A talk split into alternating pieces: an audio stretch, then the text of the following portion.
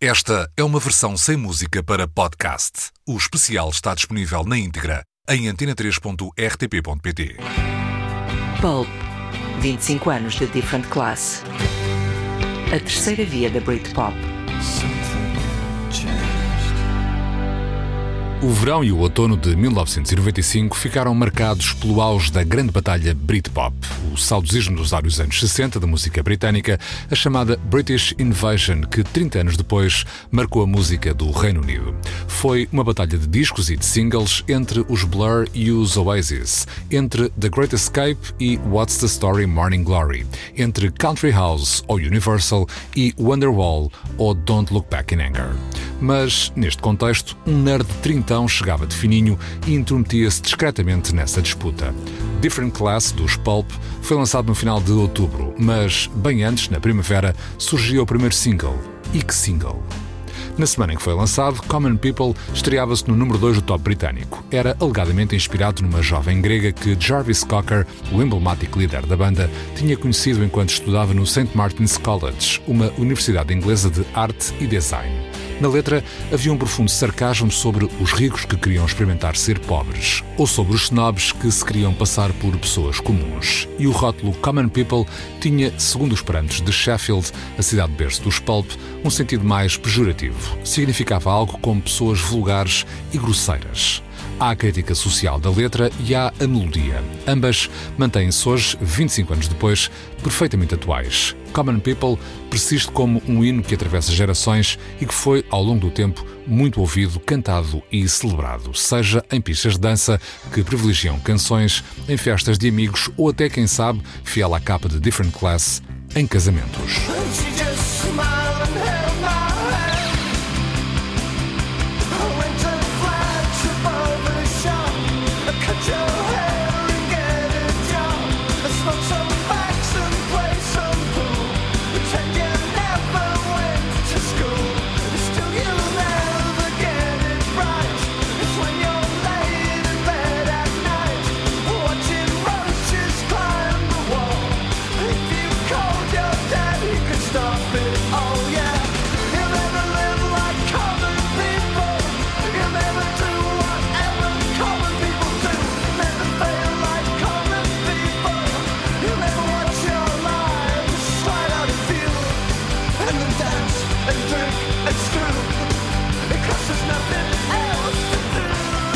Se há bandas que são bem-sucedidas logo no primeiro disco, esse não foi definitivamente o exemplo dos Pulp. Foi um caminho trilhado a pulso, com muitas variações na formação e um único elo comum, de Jarvis Cocker.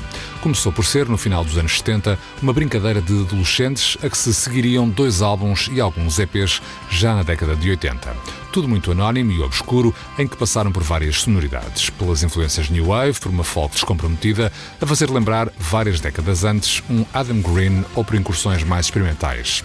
Já nos anos 90, com um som bem mais próximo daquele que celebrizou os Pulp, Separations garantiu-lhes algum culto e um contrato com uma grande editora, a Island Records, e Is and Hers foi a porta de entrada no reconhecimento mediático, pelo menos à escala britânica.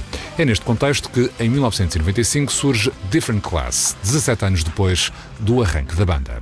Depois do sucesso de Common People, o disco foi antecipado por outro single que chegaria ao número 2 do top britânico. Um single duplo que incluía Short for His and Wiz e o tema que abriu o disco a todo o gás. Miss Shapes levava a Britpop a toadas mais épicas com várias camadas de cordas. Não era, obviamente, a Wall of Sound de Phil Spector, mas há aqui uma orquestra imaginária criada e manipulada em estúdio. Era um monumento de exaltação de geeks como Jarvis, outrora um adolescente de óculos sem carisma e vítima de bullying na noite de Sheffield. Na letra da canção, Jarvis apontava que apenas com inteligência, sem armas ou bombas, a vingança seria doce e o futuro seria deles. Lançado três anos depois, This Is Hardcore era uma evolução bem interessante, mas menos acessível dos Pulp, com a banda a explorar de forma mais vincada a distorção das guitarras e sons mais sombrios e arrastados. Algo que ampliariam no disco de despedida, We Love Life, com produção de Scott Walker, uma das referências musicais de Jarvis Cocker. Ou seja, não voltaram ao fulgor mediático de Different Class, mas no que toca ao sucesso duradouro e ao legado artístico, a letra de Miss Shapes estava certa. O futuro foi mesmo dos Pulp.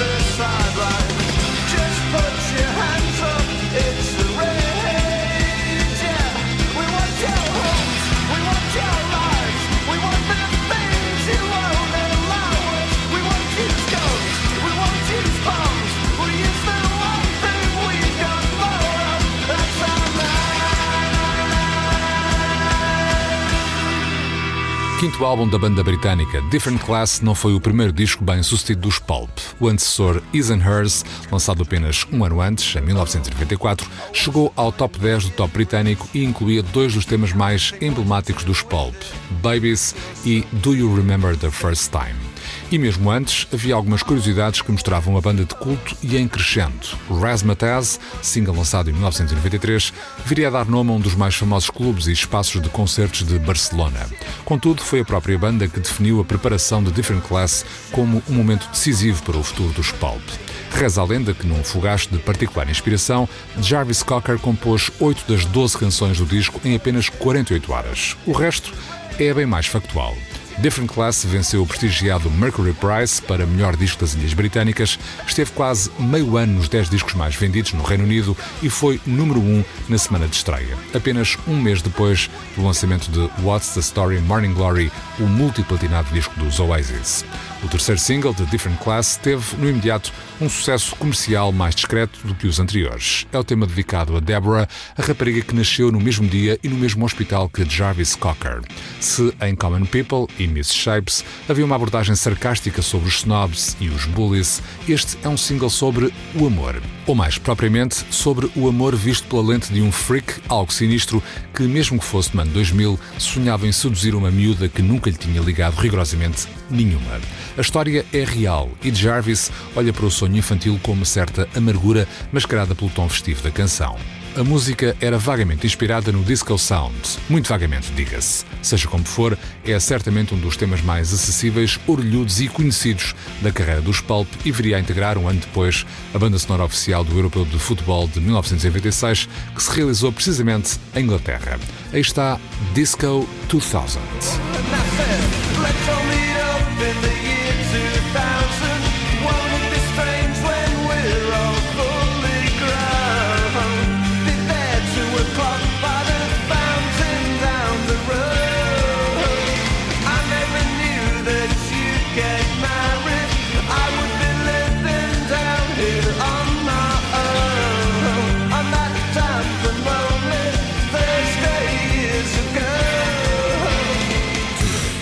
Different Class era um disco de singles orlhudos e com grande sucesso comercial.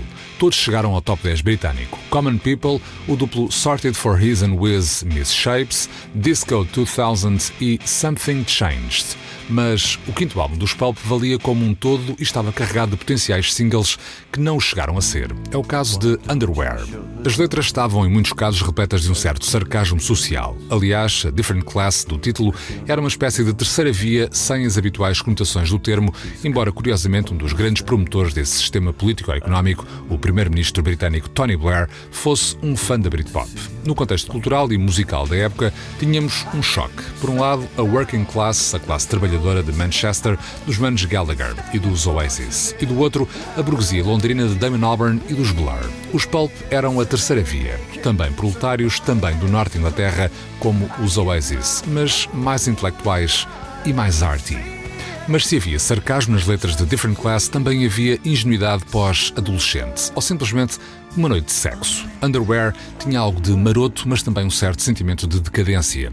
O líder dos Pulp, Jarvis Cocker, chegou a comparar uma one night stand com o ato de comer um kebab no fim de uma noite de copos. E isso não era propriamente um ato machista, até porque dizia-o não com tom triunfante ou blasé, mas com um embaraço e alguma vergonha.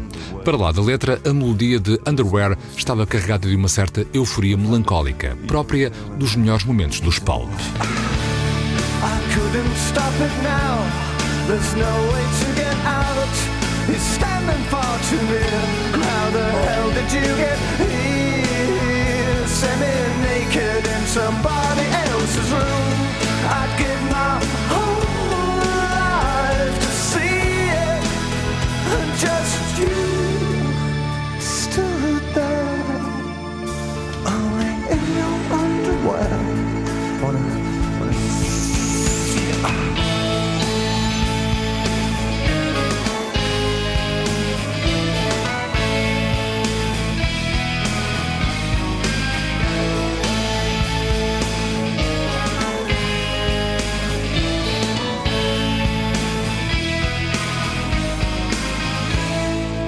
Marco da Britpop, Different Class é mais conhecido por alguns hinos apoteóticos como Common People ou Disco 2000, ampliados ao vivo pela performance desconjuntada e quase indefinível do vocalista Jarvis Cocker.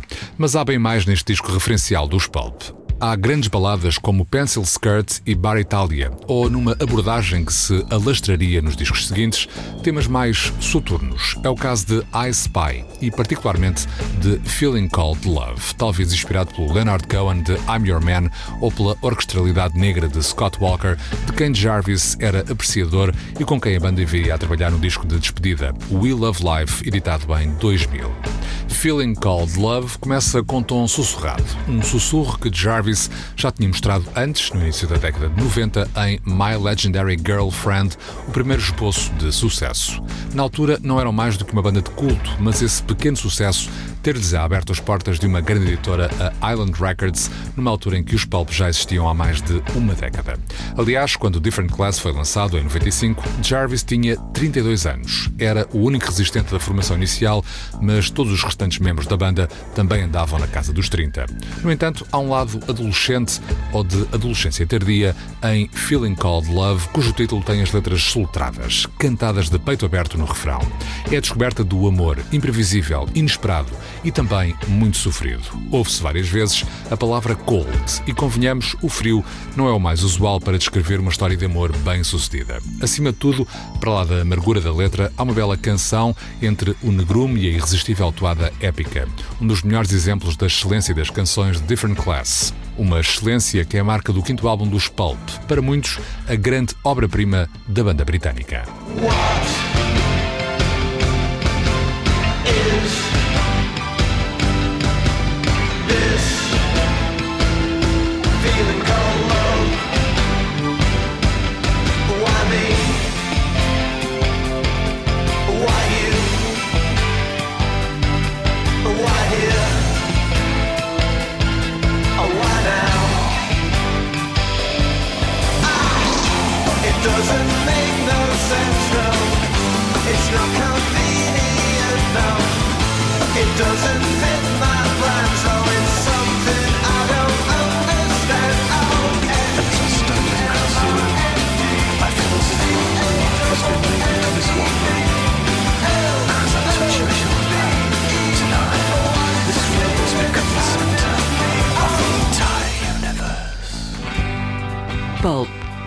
25 anos de Different Class. A terceira via da Britpop.